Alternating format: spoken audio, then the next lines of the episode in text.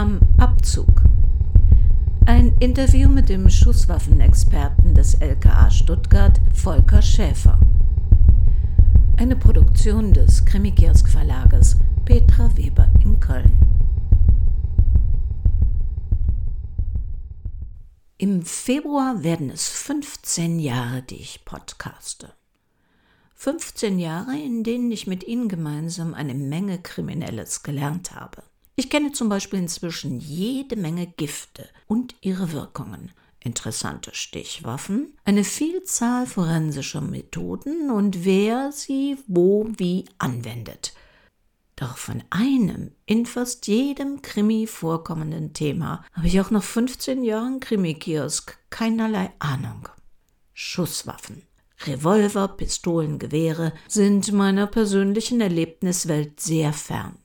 Ich gebe zu, ich hatte noch nie eine echte Waffe in der Hand und wundere mich oft, dass das nicht auf alle Menschen in Deutschland zutrifft. Zeit, sich mal diese forensische Wissenschaft genauer anzusehen, die Ballistik. Der Begriff Ballistik ist altgriechisch und umfasst, so lustig es klingt, die Lehre von geworfenen Körpern, einen Bereich der Physik. Diese Lehre beschäftigt sich also mit Geschossen und allem, was dazugehört.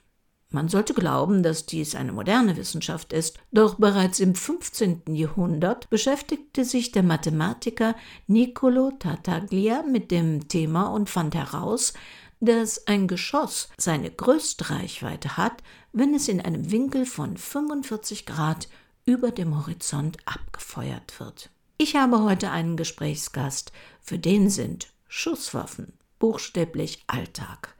Kriminalhauptkommissar Volker Schäfer ist Ballistiker des LKA Stuttgart und mit Erlaubnis des LKA erzählt er uns heute ein bisschen, was er so in seinem Job macht. Herr Schäfer, vielleicht als erste Frage, wie hoch ist überhaupt die Schusswaffenbeteiligung bei Straftaten in Deutschland? Für diese Frage bin ich vielleicht der falsche Ansprechpartner, da ich äh, ausschließlich auf Schusswaffendelikte spezialisiert bin.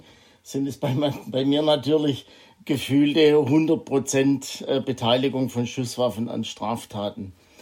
Um äh, der Frage ein bisschen gerecht zu werden, habe ich mal einen Blick in die Kriminalstatistik geworfen, weil ich mir denke, dass das für Krimi-Fans am interessantesten ist, habe ich mir mal angeschaut, die Straftaten gegen das Leben im Jahr 2021. Da hatten wir 643 Mal Mord und 1468 Mal Totschlag. Hier sind natürlich auch die Versuchsstraftaten enthalten, deswegen muss man nicht gleich erschrecken. Von diesen insgesamt 2111 Taten gegen das Leben wurden 114 Mal in Deutschland mit einer Schusswaffe geschossen. Das ist äh, auf den ersten Blick relativ wenig, muss ich sagen. Immerhin wird noch fast jeden dritten Tag äh, in dem Zusammenhang mit Tötungsdelikten geschossen, was dann so rumgesehen doch wieder viel ist. Wie lange machen Sie das schon im LKA? Ich habe im Jahr 1999 beim Landeskriminalamt mit der Ausbildung zum Schusswaffensachverständigen angefangen und diese im Jahr 2002 abgeschlossen und bin seither in dieser Funktion beim LKA tätig. Und ähm, welche Ausbildung braucht man dazu? Um polizeilicher Schusswaffensachverständiger zu werden, muss man zunächst eine Ausbildung ähm, im örtlichen Landeskriminalamt durchlaufen, wo man eingewiesen wird in die Tätigkeit und in die Örtlichkeiten. Man macht eine erweiterte Ausbildung auch im naturwissenschaftlichen Bereich. Und letztendlich muss man fachspezifische Lehrgänge beim Bundeskriminalamt absolvieren die dann dort auch mit Prüfungen abgeschlossen werden. Wenn wir uns Sie an Ihrem geheimen Arbeitsplatz vorstellen möchten, wie sieht es da aus? Mein Arbeitsplatz, also der Arbeitsplatz eines Schusswaffensachverständigen, umfasst mehrere Örtlichkeiten. Dazu gehört natürlich auch ein PC-Arbeitsplatz in einem Büro. Dazu braucht es bei uns eine Werkstatt, Schrägstrich ein Untersuchungsraum wo wir Waffen zerlegen können, instand setzen und auch Platz genug haben, um die Asservate auszubreiten. Und natürlich auch ganz wichtig, einen Beschussraum, in dem wir die Waffen, die uns zur Untersuchung vorgelegt werden, auch auf Funktion prüfen können und in dem wir auch ähm, Waffen beschießen, um daraus Munitionsteile zu gewinnen, die später als Vergleichsmunitionsteile dienen, um sie mit Tatmunitionsteilen zu vergleichen. Natürlich braucht man dazu auch eine entsprechende äh, Kugel Geschossfangvorrichtung, sage ich jetzt mal, die kann aus einem Wattekasten bestehen oder auch aus einem Wasserbecken. Was ist denn eine typische Aufgabenstellung in Ihrer Abteilung? Die typische Aufgabenstellung für einen Schusswaffensachverständigen liegt im Vergleich von Geschossen und Hülsen, also von Munitionsteilen, um einen Zusammenhang zwischen einer Tat und einer bestimmten Schusswaffe herzustellen also eine vergleichende Untersuchung. Dabei werden die Munitionsteile, das sind Geschosse und Hülsen aus einer Verdachtswaffe mit den Munitionsteilen eines Tatortes verglichen. Finden wir da ausreichende typische Übereinstimmungen in den Spurenmerkmalen, so kann hier im äh, günstigen Fall eine sichere Identifizierung einer Schusswaffe als Tatwaffe erfolgen. Obwohl dies für mich die typische Aufgabenstellung ist, umfasst sie natürlich nicht die meiste Zeit, die wir aufbringen und ist auch ähm, äh, in der Anzahl der Aufträge nicht die häufigste Art, uns in Anspruch zu nehmen. Findet Ihre Arbeit nur in geschlossenen Räumen oder auch im Freien statt? Gott sei Dank möchte ich da sagen, haben wir auch ab und zu mal die Gelegenheit, das muffige Labor zu verlassen und werden an Tatorte gerufen, an denen entweder eine Tatrekonstruktion durchgeführt wird, indem man die Anzahl und Reihenfolge der Schüsse oder auch die Schussrichtung bestimmen muss, wo man Rückschlüsse ziehen muss auf den Standort des Schützen zum Zeitpunkt der Schussabgabe oder um auch die Position des Opfers zu bestimmen oder auch die Gefährdung anderer Umstehender. Das alles ähm, kann an so einem Tatort auf uns zukommen. Schießen Sie eigentlich immer noch auf diese riesigen Gelblöcke oder ist so etwas heute schon alles weitgehend digitalisiert? Auf Gelatineblöcke schießen wir tatsächlich nur sehr selten, weil der Gelatineblock klassischerweise dazu dient, eine Wirkung des Geschosses darzustellen. Die ist bei uns selten gefragt. Wir schießen in der Regel auf Wasser oder Watte weil in den meisten Fällen ist unsere Absicht, die Geschosse beschädigungsfrei aufzufangen, damit man sie nachher als Vergleichsgeschosse zur Identifizierung einer Schusswaffe verwenden kann. Ich frage mal ganz direkt heraus, ist das eigentlich nur meine subjektive Wahrnehmung oder sind Knarren wirklich mehr Männersache? Morden Frauen auch mit Revolvern und Pistolen? Diesbezüglich habe ich tatsächlich auch schon meine Erfahrungen gemacht. Während meiner Tätigkeit als Schusswaffensachverständiger gehört es auch dazu, Kollegen auszubilden. Oder wir haben auch schon äh, Führungen veranstaltet oder vor, vor Schulklassen gesprochen Dabei musste ich tatsächlich feststellen, dass Knarren wirklich Männersache sind. Woher das kommt, weiß ich nicht. Ich äh, kann mir nicht vorstellen, dass das in der DNA liegt oder vielleicht ist es ein, ein, e, eine evolutionär gewonnene Sache, dass die Männer einfach die Aufgabe hatten zu jagen und zu kämpfen. Aber es ist tatsächlich im Prinzip so, dass Männer, egal welchen Alters, auch schon Jungs, ein ganz anders ausgeprägtes Interesse haben an Waffen, als es bei den Frauen der Fall ist. Im Western sieht man immer diese klassischen Duelle.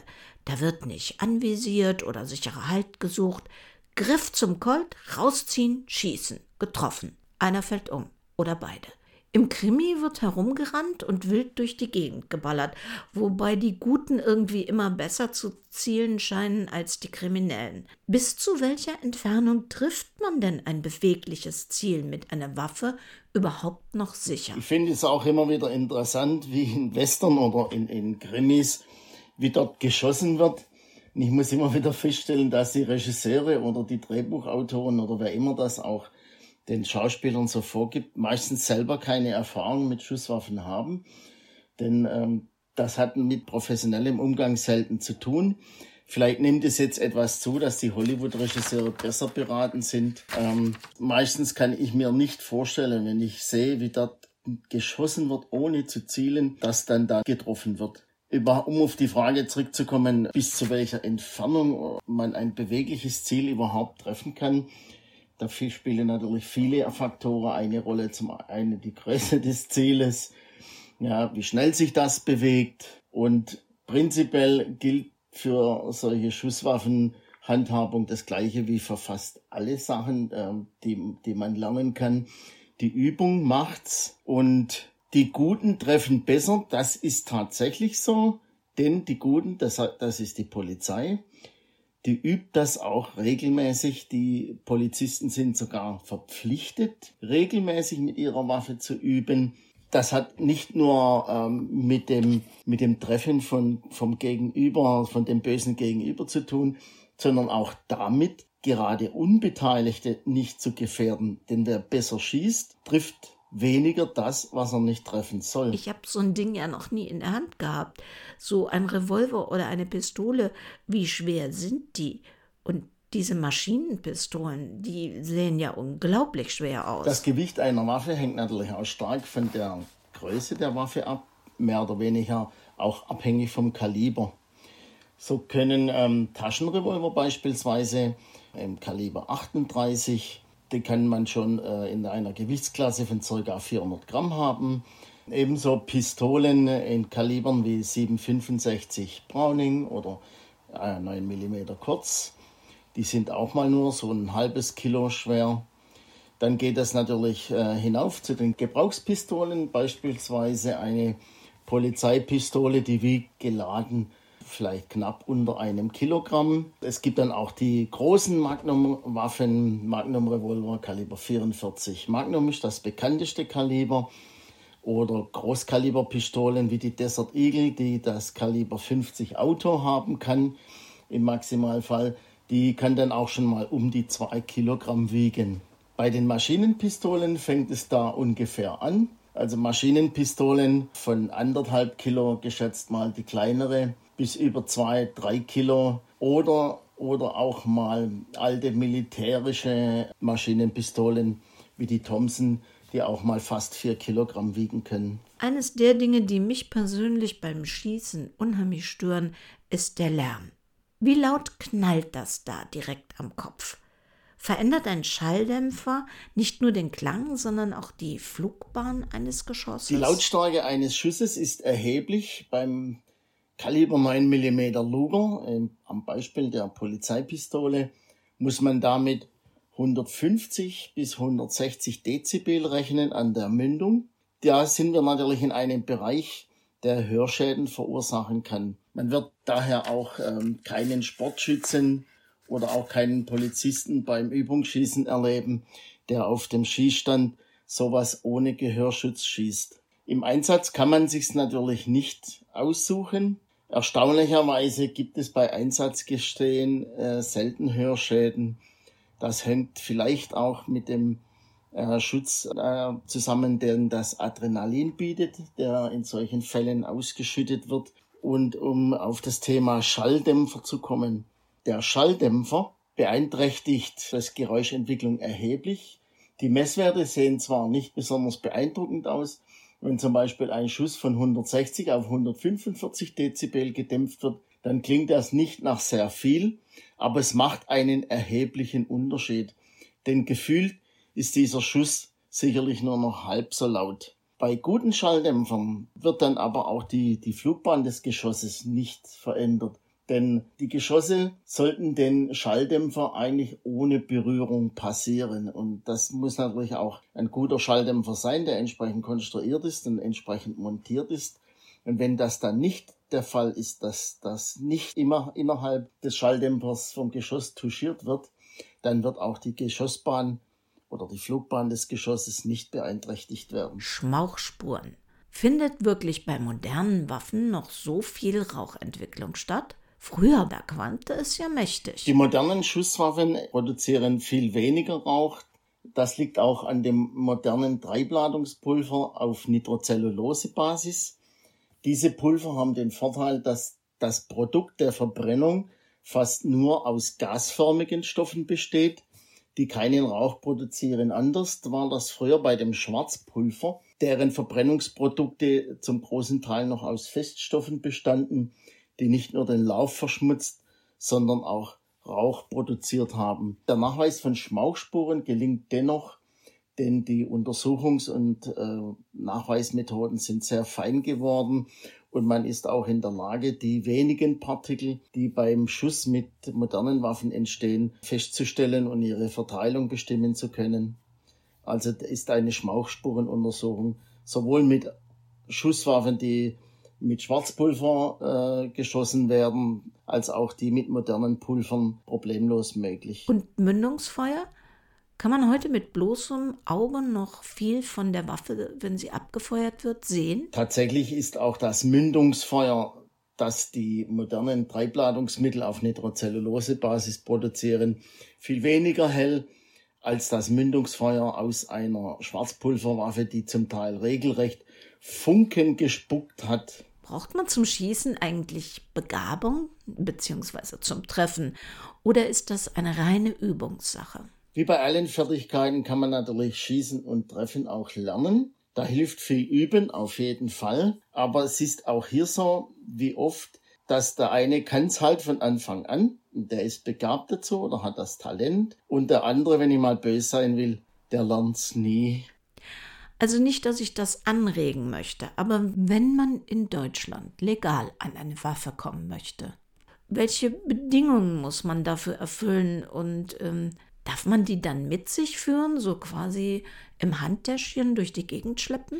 Das deutsche Waffenrecht, das ja bekanntlich eines der schärfsten in der ganzen Welt ist, erlaubt fast ausschließlich nur noch Sportschützen oder Jägern den Besitz einer Waffe. Diese können ähm, das Bedürfnis nachweisen, eine Schusswaffe zu besitzen, was so im Waffengesetz verlangt wird. Der Sportschütze für die Ausübung des Schießsportes, da muss er nachweisen, dass er genau diese Waffe in diesem Kaliber äh, braucht. Und der Jäger, der dann die Waffen für die Jagdausübung in jagdlich geeigneten Kalibern braucht. Das Mitführen von Waffen ist dem Sportschützen eigentlich nie gestattet, denn die Waffenbesitzkarte, die erteilt wird, um eine Waffe erwerben und besitzen zu können, erlaubt nicht automatisch auch das Führen. Der Jäger, der darf mit seinem Jagdschein die Waffe während der Jagd führen in seinem Jagdrevier.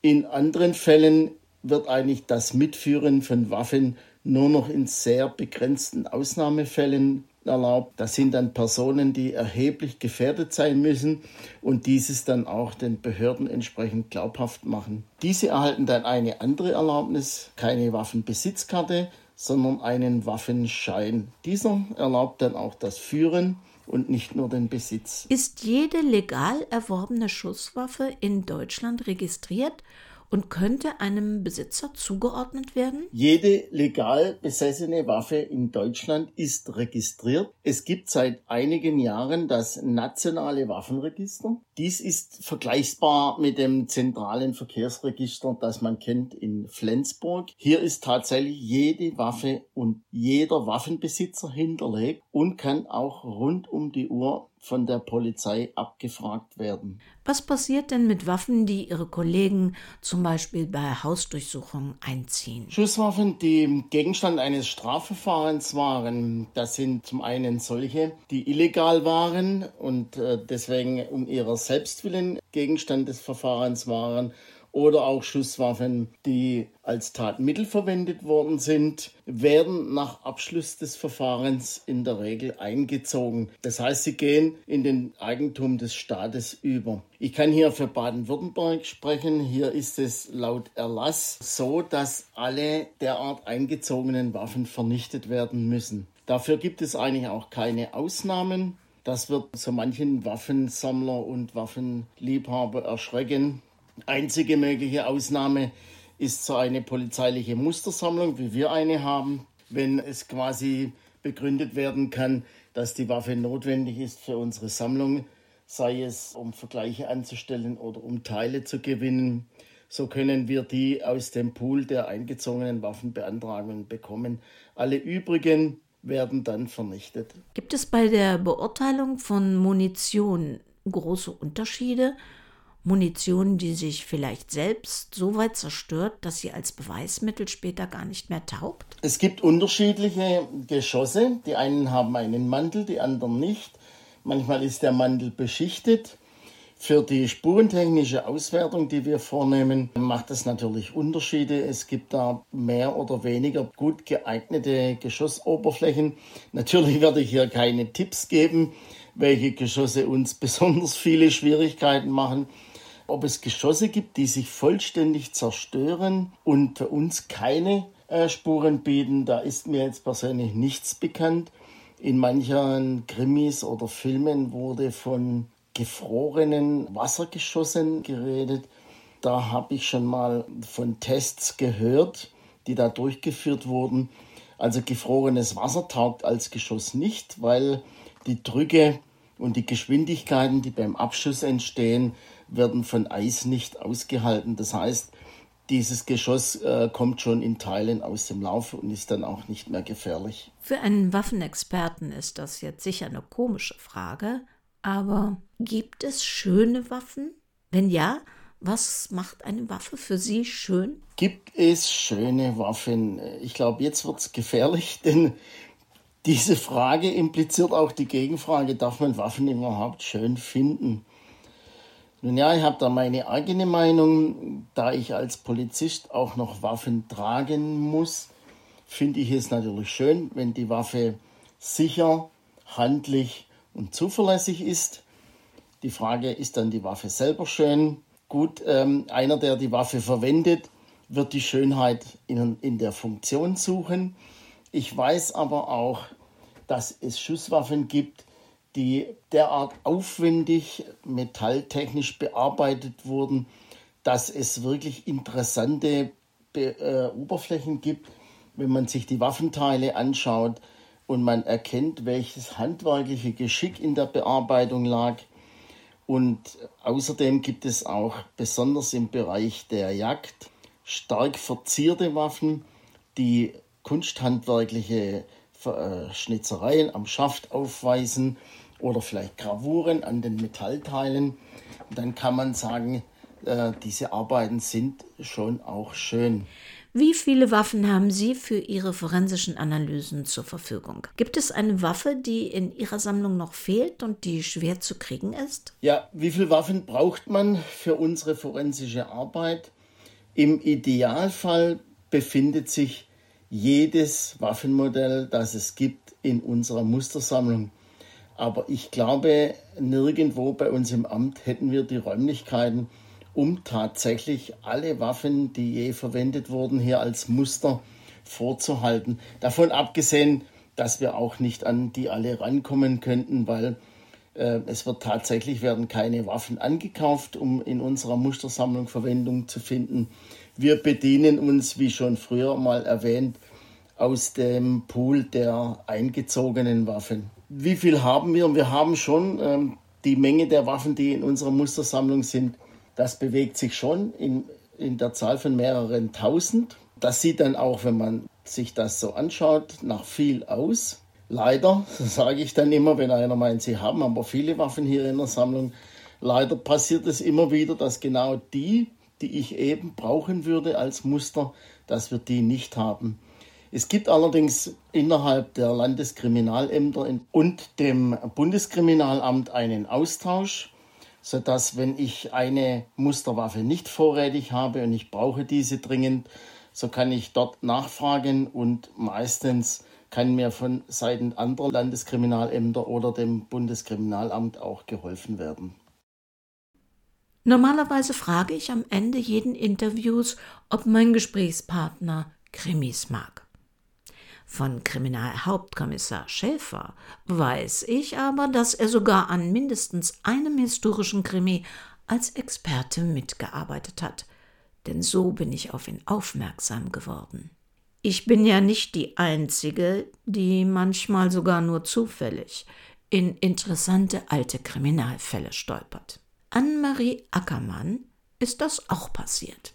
Die Strafrechtlerin war zunächst in Washington Staatsanwältin, heute lebt sie in Baden-Württemberg. Ihr wenig kriminelles Hobby, Ornithologie, Vogelkunde, spielte er ein inzwischen mehr als 150 Jahre altes Tagebuch eines deutschen Försters in die Hände. Nun zunächst nichts Aufregendes. Der schreibt über die Jagd, Haselhühner und Eisvögel und en passant auch über den Mord an Johann Heinrich Rieber auf offener Straße am 23. Oktober 1835 erschossen. Das für uns forensisch Interessante an diesem Fall Eduard von Hammer, der damalige Untersuchungsrichter. Der Untersuchungsrichter Hammer hatte anlässlich dieses Mordes 1835 auf den Schroten, welche den Bürgermeister bzw. Schultheißen Rieber getötet hatten, streifenförmige Vertiefungen festgestellt. Ähm, von Experten, darunter einem Büchsenmacher, konnte er in Erfahrung bringen, dass diese Spuren sehr wahrscheinlich von äh, einem gezogenen Lauf herstammen. Da es sich aber bei den Geschossen um Schrote handelte und gezogene Läufe nur für Vollgeschosse eingesetzt werden und nicht für Schrote, war das eine ungewöhnliche Spur. Der Untersuchungsrichter hat in der Folgezeit die Waffen der Bönigheimer eingesammelt, um sie auf solche Systemmerkmale, also auf gezogene Läufe zu untersuchen und konnte bei den Untersuchungen dann alle Waffen der Bönigheimer als Tatwaffe ausschließen. Dies hat ihn zwar zunächst enttäuscht, aber aus ermittlungstaktischer Sicht ist dies schon ein großer Fortschritt. Ich konnte Frau Ackermann insofern unterstützen, als dass wir diesen Schrotschuss aus einem gezogenen Lauf äh, in unserem Beschussraum nachgestellt haben und dann auch ins äh, Wasserbecken geschossen haben. Und auf einigen der aufgefangenen Schrotkugeln konnten wir solche Spuren feststellen, wie sie seinerzeit beschrieben worden sind. Damit konnten wir zumindest den Nachweis erbringen, dass die Spurenentstehung auf diese Art und Weise möglich ist. Für mich sehr interessant war der Umstand, dass dieser Untersuchungsrichter Hammer sich bereits forensischen Methoden bediente, nämlich dem Ausschluss von Verdachtswaffen anhand nicht vorhandener Systemspuren, also Methoden, die auch wir heute noch so anwenden, zumindest vom Prinzip her. Offiziell wurden solche Untersuchungen erst 50 Jahre später von Alexandre Lacassagne durchgeführt und beschrieben, was ihn für die Kriminalforensik fälschlich zum Entdecker macht. Der Mord wurde erst 37 Jahre später durch einen historisch interessanten Brief aus den USA aufgeklärt, wo der geflohene Mörder inzwischen ein Kriegsheld geworden war. Die damals schon ausgesetzte Belohnung erhielt 146 Jahre später, im Jahr 2017, ein Nachfahre des Hinweisgebers durch eine Delegation aus Bönnigheim und der Autorin Anne-Marie Ackermann, die ihr Buch zunächst in den USA veröffentlichte, Preise gewann und es dann auch hier unter dem Titel Tod eines Mörders 2019 publizierte. Und jetzt frage ich doch noch, haben Sie denn einen Lieblingskrimi oder Krimi-Ermittler? Ja, sicher. Ich mag Krimis gerne. Ich lese ähm, natürlich auch Krimis, die nicht unbedingt was mit Mord und Totschlag mit Schusswaffen zu tun haben. Das ist nicht unbedingt notwendig. Äh, sehr gern mag ich lustige Krimis und dann das andere Extrem mystische bis unheimliche Krimis. Dass ich da einen Lieblingsautor hätte oder einen Lieblingsermittler ist nicht unbedingt der Fall. Dazu bin ich in viel zu unterschiedlichen Genres unterwegs. Ähm, die einzige Autorin, wo ich schon einige Krimis gelesen habe, ist äh, die Eberhofer-Serie von Rita gehört zu der lustigen Variante. Da gefällt mir besonders, dass es dann wiederum unrealistisch und lustig ist. Ganz herzlichen Dank, Herr Schäfer, dass Sie sich die Zeit genommen haben, mich und unsere Hörer und Hörerinnen über Schusswaffen bzw. Ballistik ein wenig aufzuklären. Wenn Sie jetzt doch gerne ein Bild von meinem Gesprächspartner an seinem Arbeitsplatz hätten, dann können Sie in der ZDF Mediathek bis zum 10.11., also bis zum 10. November 2023 im nächsten Jahr die Sendung Die neue Lust am Schießen, etwa ab Minute 17 sehen. Ich weiß, dass der Kriminalhauptkommissar auch noch in einem anderen historischen Kriminalfall ballistisch involviert ist. Aber dazu verrate ich erst später mehr. Und genau in diesem Zusammenhang könnten wir etwas Hilfe gebrauchen. Wenn Sie der italienischen Sprache mächtig sind und Lust hätten, uns zwei fast 100 Jahre alte Zeitungsartikel zu übersetzen aus dem Italienischen ins Deutsche, dann würden wir uns über Ihre Mithilfe freuen.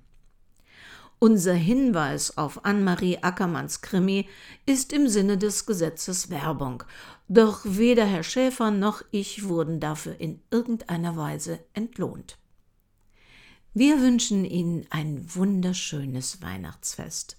Mögen Sie nie Herrn Schäfer oder einen seiner Kollegen beruflich kennenlernen müssen.